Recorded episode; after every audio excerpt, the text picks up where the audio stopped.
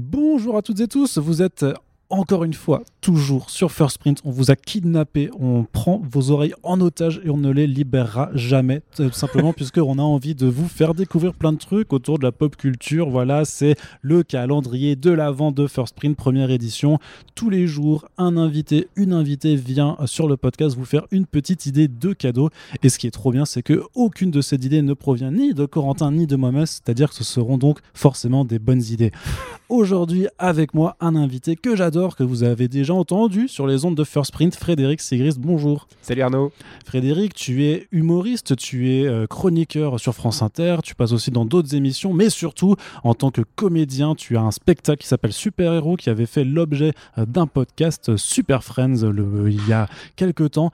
Et bonne nouvelle avec, voilà, là on est le 11e jour du calendrier de l'avant, c'est-à-dire que bientôt tu vas pouvoir rejouer ton spectacle. Et oui, et oui, et oui, oui. Logiquement, si les conditions sanitaires et si le nombre de, personnes en réanimation le permet. Euh, dès le lundi qui suivra le 15 décembre, donc je pense que ce sera le, le, 20 ou le, 21, enfin bref, juste après le 15 décembre. Le 21. Le 21, et ben ça reprend, euh, et donc je suis ravi. En plus, cette fois-ci, il y aura euh, ce principe d'euro d'eurodateur, d'otage, je ne sais pas comment ils appellent ça. C'est-à-dire que le ticket du spectacle permettra aux gens de revenir au-delà du couvre-feu, ce qui était une demande qui avait été faite par mmh. de nombreux Et à l'époque, on nous avait dit non, on ne sait pas pourquoi, mais il semblerait qu'ils euh, y réfléchissent en disant non, tu un peu dur, ça va leur faire plaisir cette fois-ci. Euh, euh, donc, non, je suis très très content de, reprendre ce spectacle et de l'enrichir. bah oui, du coup, tu auras de la matière à, mettre en plus, sachant que pour le, le, making-of, hein, on enregistre ce podcast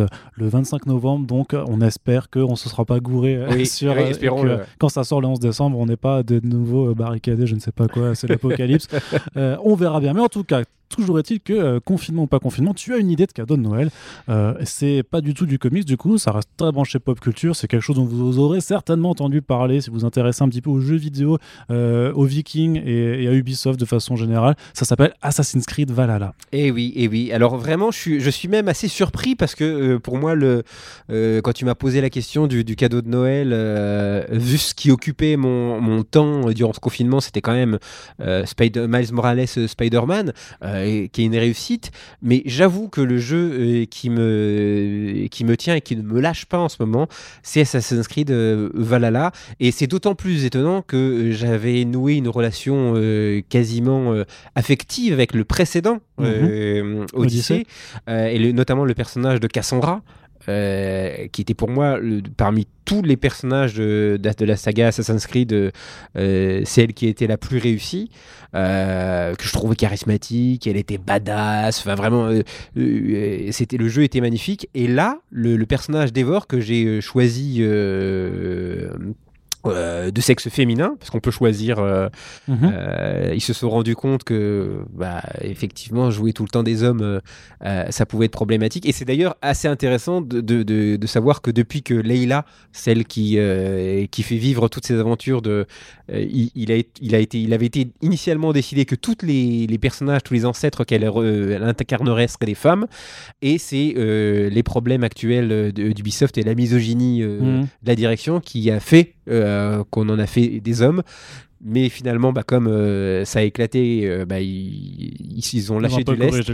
et, et, désormais, on peut, on peut jouer les femmes. Et d'ailleurs, les deux dernières histoires sont, quoi qu'ils en pensent, étaient écrites pour des femmes. Euh, on, sent qu'il y avait une résistance en interne chez Ubisoft. Et le personnage d'Ivor, euh, qui est l'héroïne, elle est incroyable. Elle est incroyable. Euh, alors déjà, en plus, quand on le fait sur les consoles nouvelle génération, il y a une qualité graphique qui... C'est ce que tu as fait, toi? Oui. Moi, je suis en train de jouer sur Xbox Series.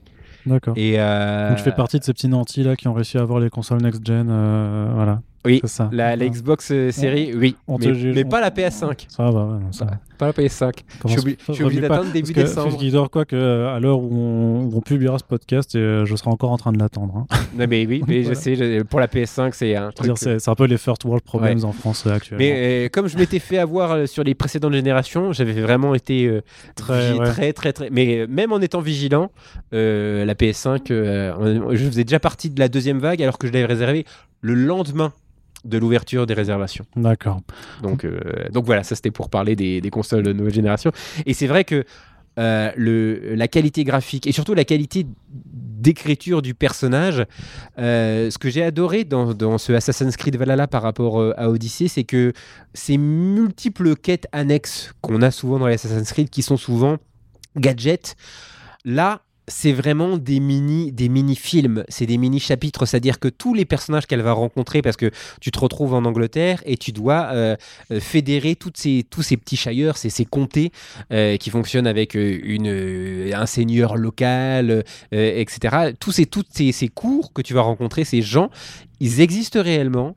Ils ont des personnalités hyper fouillées et en fait, euh, euh, quand tu as réussi à leur rendre service, euh, et, franchement, par région, tu passes peut-être, je sais pas moi, entre 7 et 10 heures hein, à retourner une région. Quand tu, en, quand tu en pars pour passer à une autre région, eh bien, tu te souviens de qui ils sont, qu'est-ce qu'ils ont fait, euh, quel lien tu as tissé avec eux? Euh, tu peux aussi avoir, euh, tu peux aussi avoir des histoires d'amour avec eux.